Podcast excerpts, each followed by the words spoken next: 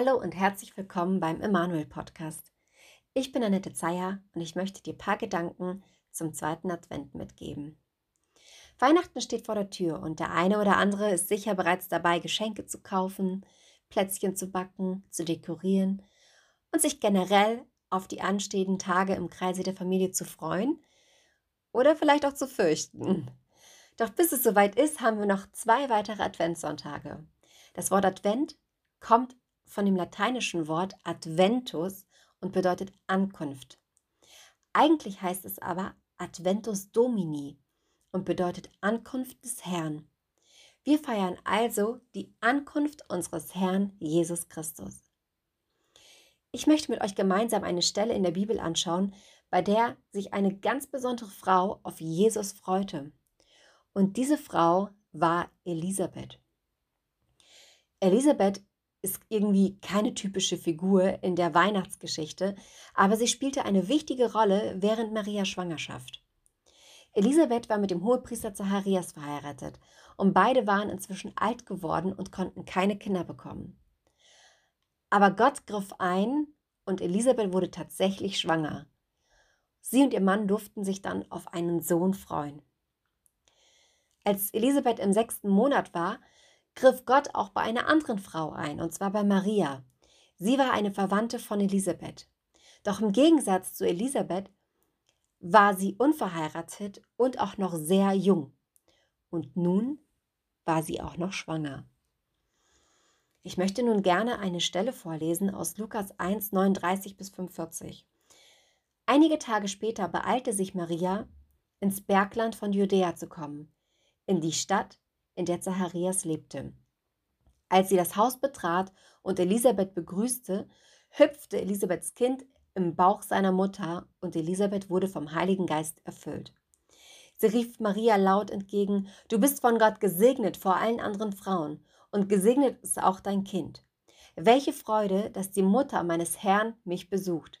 Als du das Haus betreten und mich begrüßt hast, hüpfte mein Kind beim Klang deiner Stimme vor Freude. Gesegnet bist du, weil du geglaubt hast, dass der Herr tun wird, was er gesagt hat. Ich finde diese Begegnung sehr interessant.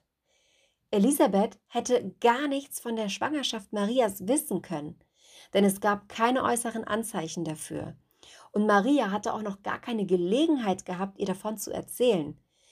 Die Begegnung mit dem Engel, der ihr verkündet hat, dass sie schwanger werden würde, lag erst ein paar Tage zurück.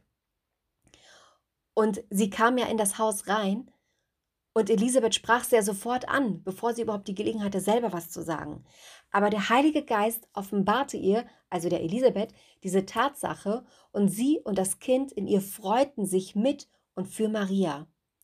Sie nannte das Embryo im Bauch Marias sogar ihren Herrn. Ein Herr ist jemand, der höher gestellt ist als du. Jemand, der Befehlsgewalt über dich hat. Und so sah Elisabeth dieses beginnende Leben in Maria. Elisabeth hätte auch ganz anders reagieren können. Sie hätte Maria verurteilen können, weil sie unverheiratet schwanger geworden war. Sie hätte eifersüchtig sein können, denn sie selber musste sehr lange warten, während es bei Maria unverhofft und plötzlich passiert ist. Sie hätte missgünstig sein können, denn schließlich hatte sie lange warten müssen. Da sollte nun auch ihr die ganze Aufmerksamkeit gebühren. Doch sie reagierte komplett anders. Sie freute sich und unterstützte Maria. Maria blieb für drei Monate bei Elisabeth. Zwei schwangere Frauen. Ich glaube, das war eine wirklich prägende Zeit für beide. Eine Zeit des Wartens auf die Ankunft beider Babys, aber auch eine Zeit des Wartens auf die Ankunft des Herrn.